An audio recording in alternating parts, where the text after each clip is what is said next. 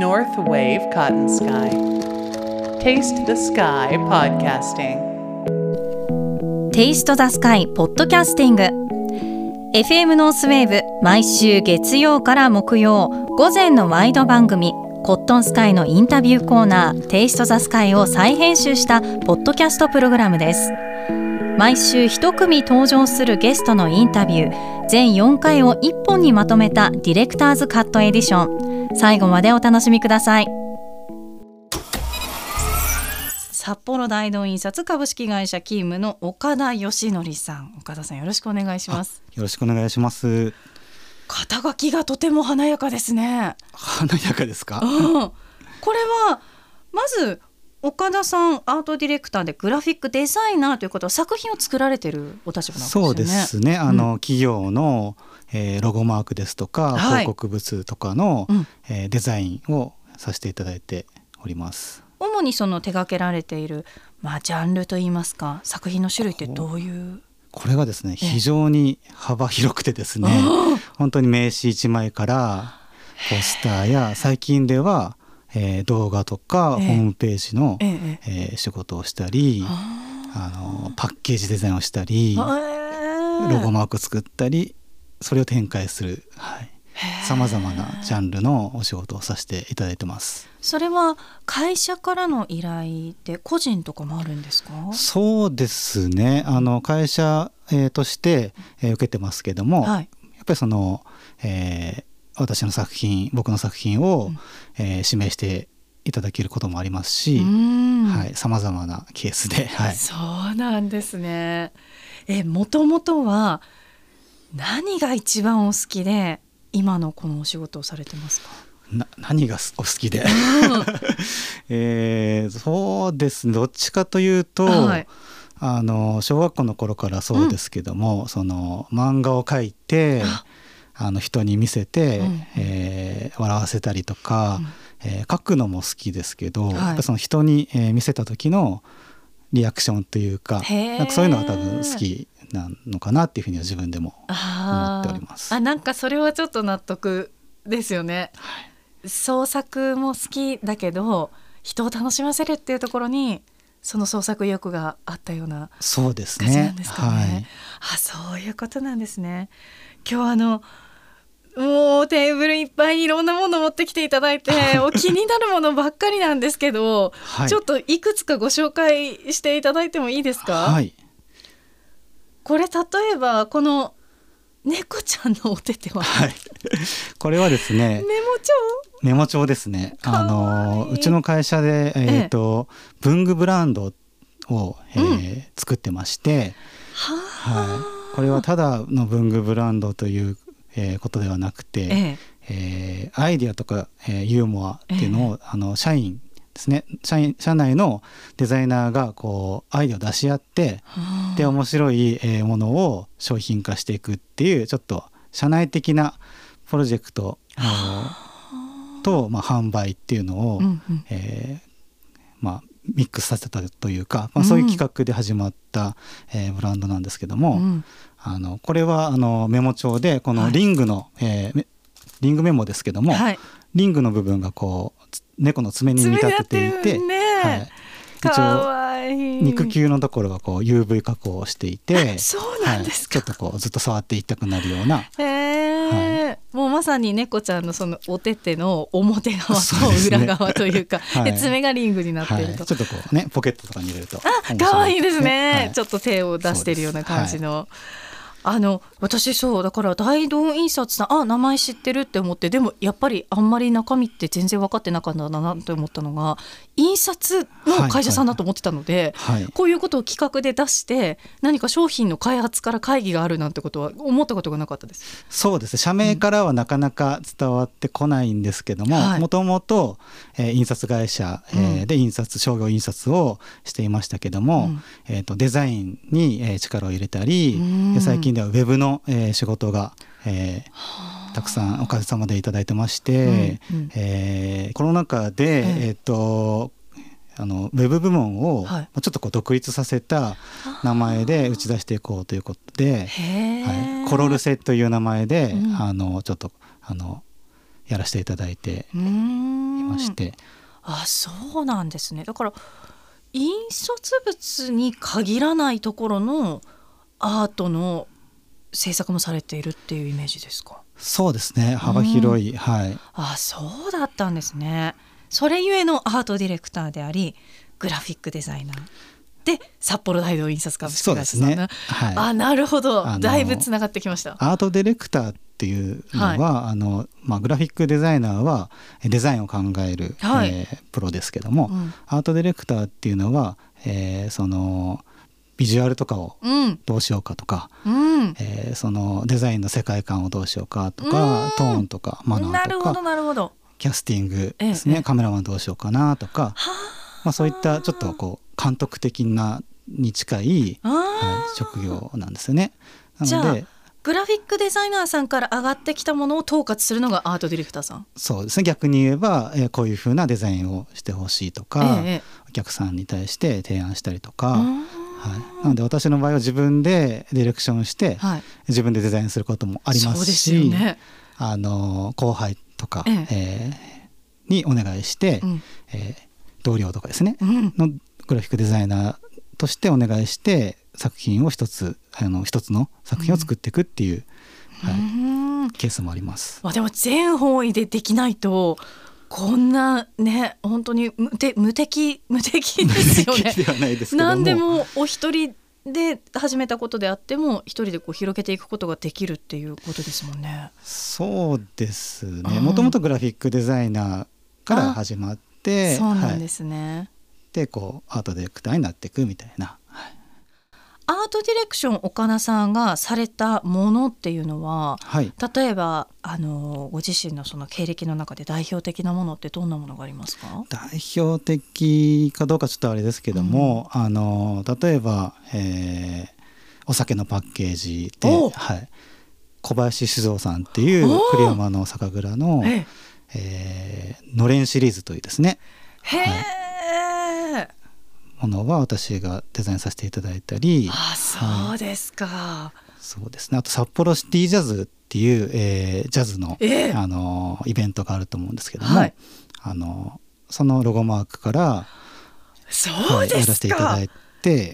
今年もあのビジュアルを、えー作らせていただいたりとか。うわー。じゃあ私たちが普段こう目にしているものの中で岡田さんのアートディレクションとか、まあ、デザインとかっていうのって案外身近でいっぱいあったりするのかもしれないですよね。そうですね、うん。あのそれは非常にやりがいを感じますし、うはい、今日こう持ってきていただいているセレクションの中では、はディレクションしたものってありますか、あぜ全てあの一応、うん。あこの大道文具あの、はい。ステーショナリーの方はみんなで作ってますけれども、うん。今日お持ちした中のものは私が作ったものを中心に。あそうなんですね。これあの気になるんですけど、はい。これは何ですか？このすごく大きな。あこのペーパークラフトですね。ペーパークラフト。はい。これはですね、え。えー超難易度の高いペーパークラフトでチャレンジマスクというですねはい、名前で販売しているうちの商品なんですけども。これは岡田さんはどういうお立場で、これはですねえ実はあのうちのえー営業部長がええ。作りたいということで、ええ。はい、でデザイナーと組んで、ははい、開発した開発って大げさですけども、いはい。やすごいですね。こう一枚のいわばその厚紙なんですけど、はい。そこに設計図がドドンと載っていてこれはだからカッターとかで切っていって、ねはい山折り谷折りのりをつけていくと実際にかぶれるマスクになるんですか？そうなんです。難しそうそして。そうです。もものすごく時間がかかるんですけどもまあ、それだけに、まあ、できた時のうん。達成感があると思いますし、まあ、実際にかぶれるっていうところが、そうですよね、はいユニークかなっていうふうにそうですよねチャレンジっていうタイトルがついてるだけありますよね。そうですね。でもこれ難易度があってはい。ヒーローは一番一応簡単なレベルではあるんですね、天狗がマックス。天狗がマックスですね。鼻がやっぱり。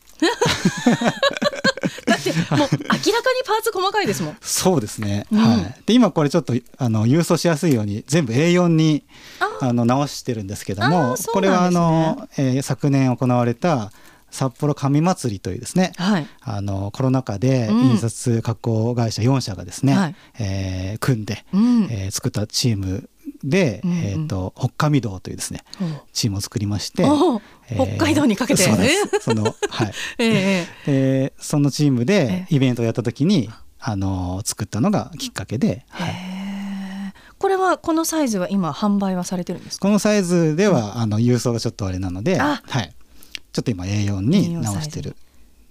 そっちは、はい。えっ、と販売あの手元購入ができるようになる。そのうちになると思いえーそうなんですね。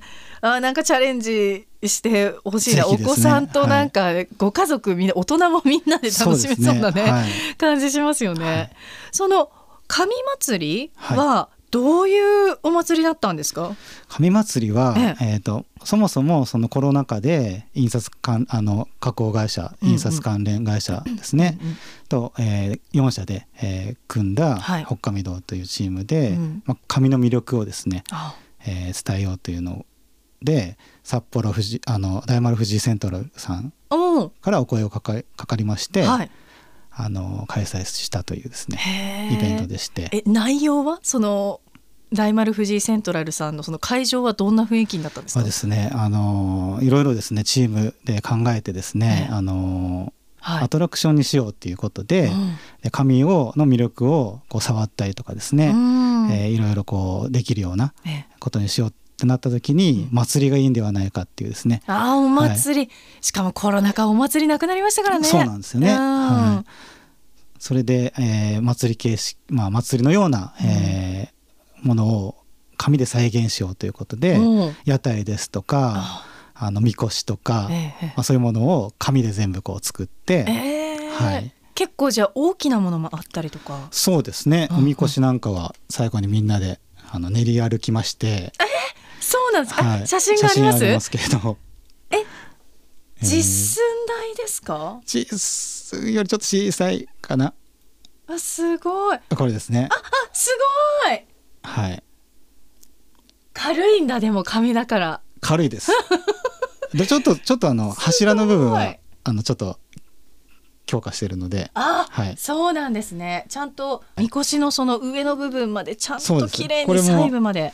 このえっ、と鳳凰ですねは、えーこのチャレンジマスクの技術を使ってあ。ペーパークラフトで作ってるんですね。立体のはい。鳥、鳥。うわすごいですねなんか今いろいろとこうデジタル化になっている世界じゃないですか、はい。まあ、ペーパーレスなんていうことも歌われたりとかして、以前この番組にブックコーディネーターの方が来てくださった時に電子書籍が増える中でのはい。なんか自費出版で自分で書いた本をその紙で本当に印刷をしてうん。フリーマーケットみたいな感じで売るっていう企画があったりしてすごいそれが増えてて人気っていう話があったりするんですけど印刷会社の方から見てはい。このなんかデジタル化の波だったりとかってどういうふうに映ってます？そうですね。あのーやっぱりそのもちろん印刷物っていうのは減っているなっていうのは感じるんですよね。あやっぱりそうなんですね。ただすごくこだわりのあるお客様とか、うん。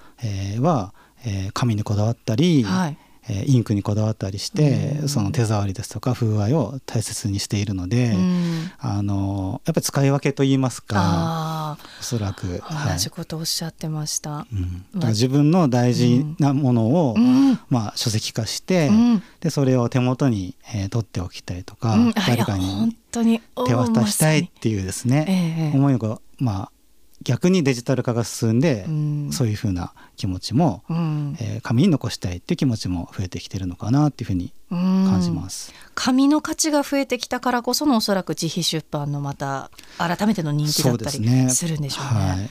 こうタマっていう、はい。あの冊子が出てきたんですけどこれは何ですか？これは先ほどお話出た通りその、ええまあ、ジンっていうそのジャンルだと思うんですけどもジジン？ジンってその自分のその表現したいものを、ええあの本にして、うん。まあ、手軽な本っていうんですかね冊子にしてでそれを販売するようなイベントとかも札幌でも人気がありましてたくさん人が、はい、これがそそうなんですか？そのそうですねこ一つですかれあの最近ですねえー札幌の、えーコピーライターうん。の佐藤優子さんっていうですね、はい方からご依頼を受けまして、あのたまたまというですね、うんこれが面白くてですねたまたま名字に「た」がつく人の、えーおすすめ本と解決したいことっていうのがこう20人ですね収録されてるってどういいううことだ？あの例えば、えー前田さんとか、ああタがつく、はい。僕も岡田なんで「た」つきますけども。たまたまタがつく。たまたま「た」がつくだけの人たえちの共通、えーまあ、そこなんですけども、ええ。まあ、そういう人方々が、えーおすすめしたいうん。本ですとか、ちょっとこう社会的に解決したい問題とか、個人的にあの解決したい日々思っていることっていうのがこう一冊の本になっていて、ええはい、で僕はこのビジ表紙ですとか全体のデザインしましたけども、うーん。あの玉と玉ということではい。2匹の猫をそういうこあのビジュアルにして、はい、かわいい。あの毛糸でかたどられたそうなんです。あのみ三毛猫かな、そうのあの玉と、はい。下の玉の方はグレーの猫のそうなんですね。玉と、はい、そっかじゃあ猫のお話じゃないんだこのビジュアルで、はい。い、いですねこの意表をつく感じ、これもたまたま100均で見つけた 素材で作ろうということで、はい、毛糸ですか？そうです。そうなんですちょっとねモールというか、まあ、毛糸のような素材を見,、うんうん。見つけてあこれがいいんじゃないかっていうことでうちで、はい、はあ。そういうことか。アートディレクターっていうことですよね。この仕事がアートディレクターってことですよね。ああ読みたくさせられるんだ私たちは。そうですね。その、はい、楽しんでもらうあの楽しそうな本だなとか、うん。と思わず手に取ってしまうような、うん手に取りたくなそういったビジュアルを考えたりするのが、えー仕事、まあ、中心というか、はい、魅力作りというか。そのビジュアルっていう意味で言うと最初一番最初やっぱり表紙じゃないですか、はい。私たち消費者が、はい。はい。まあ、読者がはい。目にするって。で次に材質だったりとか、はい。はなんか目を引くものから手に取ってみたらあれ？意外と表紙と中身って違うけどあなるほどそういうことかみたいな答え合わせがあったりとか。はい、これはまあ,、うん。あのちょっと遊び心を、えー入れたいなっていうところが、うん。あの作者のですねその著者の、えー佐藤優子さん、えーも期待して私に多分ご依頼していただいてるんじゃないかなっていうことでちょっとこういうあのチャレンジをさせていただいていまして、えー。はい。あの岡田さんアートディレクターさんの仕事でいうと賞も受賞されてきているとか？そうですね。おかげさまで、えー賞はえーいくつかいただいてます。それは何かこうコンテストみたいなものがあっての賞の受賞なんですか？そうですね、あの札幌でいうと、ええ。札幌 ADC というですねアートディレクターズクラブというですね会がありまして、えええそこで年に1回、えーまあ、北海道のうん。作品を集めて、えー東京からうん審査員を招いて、えーあの優秀な作品を選出するっていうですね、えでグランプリを何度かいただいたりですあ、ね。何度か、はい。それはどんな作品がありました？それ一番最初にですね、ええ。私あの印刷会社ものだったものですから、ええ。なかなかそういうコンペっていうんですけど、うん。デザインコンペに参加するっていう気持ちになれなくてですね、ただえなんでですか？ちょっとやっぱりあのデザインプロダクションですとか、うんうん。やっぱり代理店の方々がちょっと眩しすぎてですね。ああそういう感じなん ちょっですねとあのそういうのがあったんですけども、ええ。やっぱり、えーうちの会社の先輩方見てもすごいデザイナーがいいましたし、うん。自分もちょっとチャレンジしてみたいなと思いまして、ええ。ーそうですね。チャレンジして、えうん。で、あのーグランプリをいただいたっていうですね、作はい。一最初にグランプリをいただいた作品が「えーお化けフォント」というですねこれはあの何かにですね布をかぶせてあ目を2つつけると何でもですね お化けになるっていうコンセプトをですねえ考えましてでそれを、えー僕の大好きな札幌のイラストレーターのええ。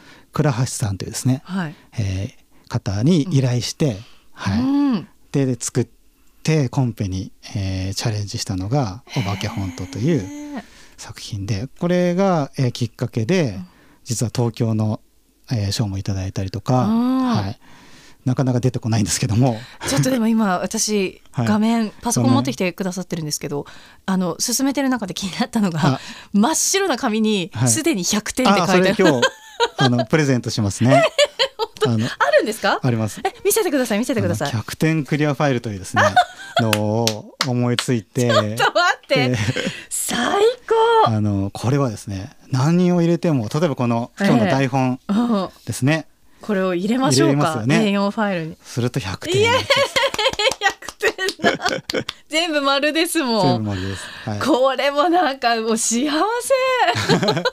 ういったちょっとまあひらめいたりうん思いついてしまうともう作らずにはいられないというですせうねわーでもこれひらめくのって何見てあの これひらめくんですか？これはまあ奥さんとうちの息子が毎日描く絵をやっぱりこう溜まってきちゃってうん全部はさすがに撮っていけない撮っておけないということで、うんうん。ちょっとこれはちょっと処分しようかなみたいなのをこう、夜中に選んでる時に、、はい。やーちょっとどれも100点なのになってへ思ったのをきっかけにそんな作品を入れるためのファイルとして作ったんうですよね。わーそうですか。はい、なんか本当に日常に近いところにあるからこその私みたいな本当に何の知識もない素人ですけど手に取った時の 何幸せみたいなそう言っていただけると、そういうお裾分けなんだろうなはって感じました、あい。お化け。あ出てきましたね。出てきましたね。これは何かわかりますか？全部布かぶって目がついてるけど何がお化けになってますかってことですか？そうです。そのお化けの中身。中身はえー、っとわかった！アルファベットの大文字。正解です。はい、そういうことですか？じゃあこれは何かわかりますか？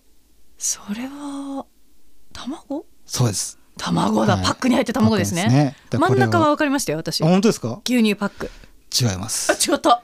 これはですね、えー、活源です。ちょっと待って。あ牛乳コーンポタージュです。あなるほど。そういうことができるわけだ、はい。なるほとかっていうふどうにあのーちょっと見る人の想像力、うわ、はい。すごいですね。すごいですね。なんかだってそんなこと考えたことがない。そういう見方をしたことがない。いやでもこうやって物事見られるようになるとめちゃめちゃ楽しいですね。そうですね。思いついた時は楽しいですけど、だってはい。何でもアートだもん、待って私そのカップ知ってますよ。あ本当です。かこれは何年か前にええ。実はですね展覧会を不定期で行ってまして、はい。これ1回目のアイボリーっていうですね、うん。えーギャラリーでやらせていただいたのを皮切りに。あれこれもあれですか？今見させていただいた何かをかぶったら全部お化けになるっていう。お化け展っていうのを。あはい。そうだったんですね。あかぶ今ってないのもありますけどね。ああもはう単純にお化けっていうのもあって、それも可愛いですけど。カップもあのいわゆるコーヒーカップ白い取っ手のついた、でも逆さまにするとお化けなんいですね。ね。かはわいい。これ見たことある。ビッセ。い、はい。ビッセのあここでアートディレクターされたお仕事ですか？これは。これはあの、イベントとして、はい。あのお化け本当の作品を採用していただいて。うわこれガラス一面にあの建物のそうですね。大通りのね。何年前かな？数年前にあのスイーツとあのハロウィンの企画で。なるほど、うわーあスイーツ自体もデザインがお化けになってるんですそうなねんですね。えそう思うとあグラフィックデザイナーとかアートディレクターの仕事ってめちゃめちゃ生活に密接ですね。そうですね。世の中こう見てるもでもデザインだもん。誰かがデザインしたり、えーしてるものかなっていうふうに。いやーそんなこと考えたこともなかった。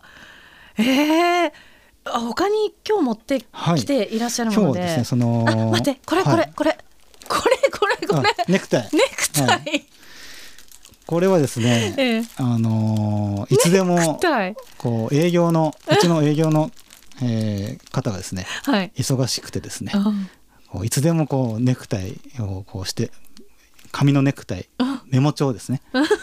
メモ帳でネクタイを作った。実物大の実際結んであるサイズですよね。今岡田さん胸元にはい。当てられてますけど、はい一瞬あすごい可愛いなんか爽やかなデザインのネクタイですね、はい、え紙 みたいなぐらいの、はい、えー、すごい。これもしかしてメモ帳だからめくっていったらこれは色とか、えー、今三色展開してまして。3色展開してまして、はい、えー、すごい。これはこう。あブルー。ブルーグリーン。グリーン。ピンク、ね、だ、はい、あ中は本当にネクタイ型だけど線の入った書きやすいメモ帳になってるんだ。だこう例えばこう、うん、こうですねこうしていて、はい、ネクタイして電話来た時に、はい、あれちょっとメモするものない？っていう時ですね。こうパッとめくっていただいてこうやって書いていただくと。かわいい。なんかすごい。発明ってこういうことなんだな、うん、えー、あとはこれはメモ帳ですか、はい、他もあ私食品サンプル大好きなんです。なるほど。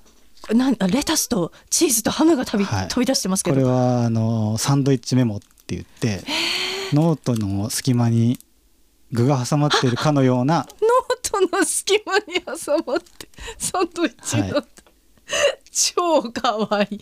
何これ。あこっちはまた違う具が挟まってるんですね、ね。はい、カツかな？カツですね、あこれこれベーコンエッグですね。そうですね。うわもう全部揃えたい。全部揃えたい、はい、これは何ですか？手が乗ってる。これはですねよくあの物あの忘れないように手にメモったりするじゃないですか。あします、はい、手の甲に。開けていただけると分かるんですけども、ね、ハンドメモって書いてあるけど、はい、全部ページがすべて、うん。ええ、これ見てください。これ 全部手なんです。全部手の甲です。まさかの。まさかの。ここにメモればいいよってなんか忘れないのかっていうですね。忘れないのかって 忘れづらいのかななるほど。本来ね手の甲に書くっていうのは書くものがないから手の甲に書いてるけど、はい、手の甲がこれだけいっぱいあったら、はいいろんなメモができるわけですね。いやちょっともう、発想。なんかその手に書いた時の記憶がこう蘇って、うんうん、なんかこう普通の白いものに書くよりも、うん、もしかしたら忘れづらいのかなっていう。でもこれ勉強法とかにいいかも。そうですかね。うんこれからもいろんな作品作っていかれることと思いますけど、はい、作ってみたいものってありますか？作ってみたいものっていうのはちょっと考えてたんですけどもあの特に思いつかなかったんですけどもやっぱり あのやっぱり人に喜んでもらえるような、うん、えー、アイデアを出し続けたいなっていうふうに思ってましてあのなんか最近やっぱ AI で、はい、あのいろいろできる時代になってくるので、ね、やっぱこう AI にも負けないですね、うん、発想っていうのを常に、あのチャレンジして作っていって。えーまあ、人に喜んでもらったりとか、うん、まあ、物が売れるようになったりとか、うん、人が集まるような、まあ、そんな、えー、デザインをしていきたいなっていうふうに思ってます。これは AI AI のもちろんいいところってたくさんあるから広まってるわけじゃないですか。でもこれは絶対にないんじゃないかなっていうものをものすごい大量に見せていただきました 私は今日は。あこれからも楽しみにしてます。はい。近々何かこうイベントだったりとかあの作品今作っているものでも、はい、これからっていうものでもお知らせみたいなものってありますか、ね、ぜひですね。あのー一つは一つはたくさんあるな。たくさんあるんですね。あワクワクする。まずですね、はい、えー、発売中のものから、えー、私が考案した恐竜骨塗り絵というですね、はい、あの線のない塗り絵ですね。枠のない。うわ。で枠の代わりに恐竜の骨が印刷されてます。うわ。あのいわゆる映画の「ナイト・アット・ザ・ミュージアム」で動き出すあの恐竜の骨いるじゃないですか。それが影とともにうっすらと印刷されている、はい、これをこれをですね塗るの？塗るんです。あの子供たち大人ももちろん。はい。こうもう塗りつぶしてあしかもそこに肉付けをしてこれはちょっとだからはみ出すはみ出さないっていうレベルの話ではない。アートだから、はい、面白いでもしかしたらまあ恐竜の姿は誰も見たことがないのでそうですよね、はい、それを想像しているのでまあ、もしかしたらこの、えー誰かが描いた、うん。えー塗り絵が本物に近かったりとかですえね、ー、わか研究が進んで。明らかになった時にいややっぱりこうだったとかって楽しんでいただいてもいいですし、あの子預言者なんじゃないかみたいなね。もう全く新しくですね、うん。あのー自由な発想で塗っていただいてもいいですしはいそういったちょっとこう発想をこう豊かにできるような、うん。えー塗り絵っていうのを私が、えーですね構成というか、はいしたものが、えーありまして恐竜骨塗り絵っていうのがですね発売中の、えーものです。これ一冊感染三千点お子さん自由研究とかにもいいかも。そうですね、んはい。すごい。えあとは？あとはですね、はい。あのノージーのひらめき工房というですね、うん。あのー工作番組このキャラクターは見たことあはいる。から、えーこレッツ工作動物園というですねあ本がですね発売になります。えー、え近日中身はどんな感じなんですか？中身はですね、開きますよ。はい、工作の作り方がですねたくさん載っていてあそういうことか。はいなるほど。しかもですねこうトイレットペーパーの芯ですとかあティッシュ箱とかはい。ご家庭にある身近なもので、うん。えー作れるようなですね、はあなるほど。紙コップとかね。はい、ハムスターがいる猿山を作ったりあこれがあれだあのトイレットペーパーのはい、シーンですね、紙皿のパンダちゃんとか。なるほど。はあこれが近日。はい、近日発売。になるんですね、これもまたあれですね工作でね自由研究とかね。そうですね。はい。いいですね。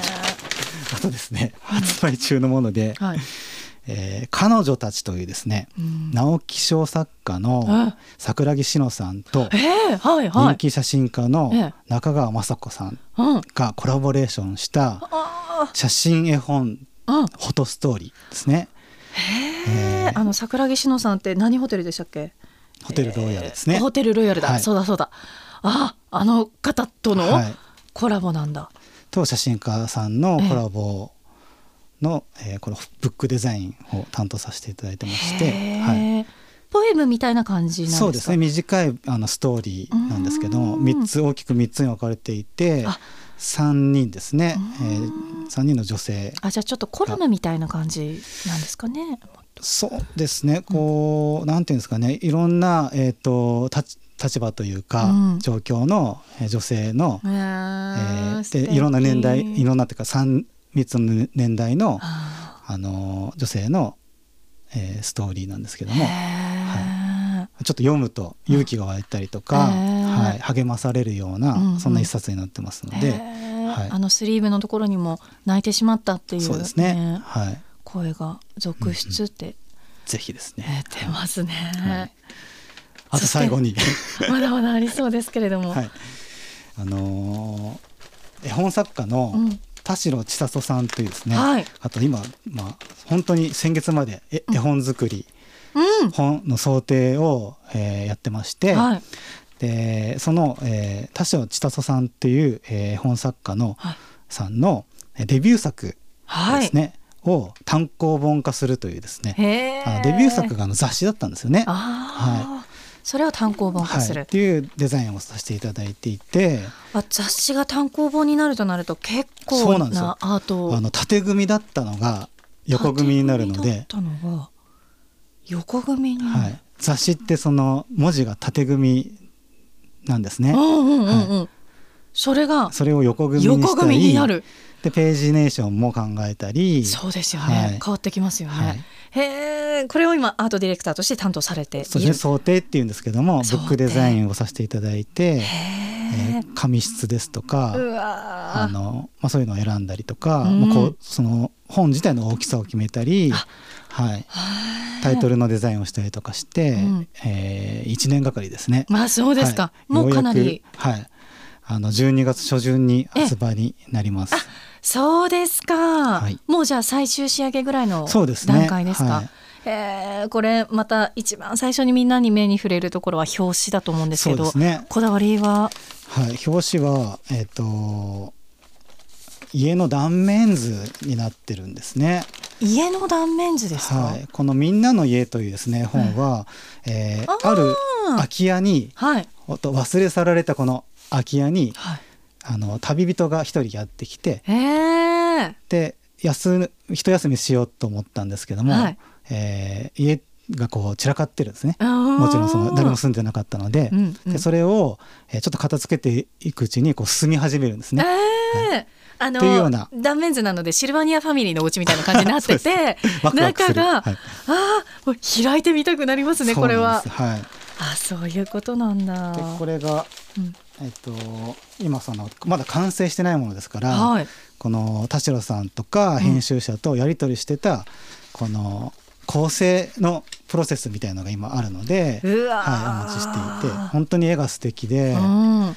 あのちょっと怖いような表現ですねもあるんですけども、うん。すごく温かみのあるような、えー表現もあって。色使いとしては、まあ、最初のページの方だからかもしれませんけど、ちょっと暗い感じから、ね。ダークな感じから始まってあでも緑とか出てきましたね。でだんだんまあ明るくなったり、はなんか本当に海外の、えー絵のようですね絵画のような、あ、うん。はい、精密さとただこうのびのびとした自由さもあって、えー。本当に絵を見てるだけでも本当に僕もその作ってるのでパソコンで作ってる時に、本当いい絵だなと思いながら、うんで時間を忘れて、うん。あのデザインさせていただきましたけども、うわー、これがもう形になると。いうそうすごくところ楽しみなんんなでね。ですすね。うわ、はい。私もこの段階から見てたらちょっとね本屋さんに並ぶのすごい楽しみになりますね。そうです。紙にもこだわって、うんはい。うん見返しっていうところはですねその本を開いてすぐのところが黒い紙に、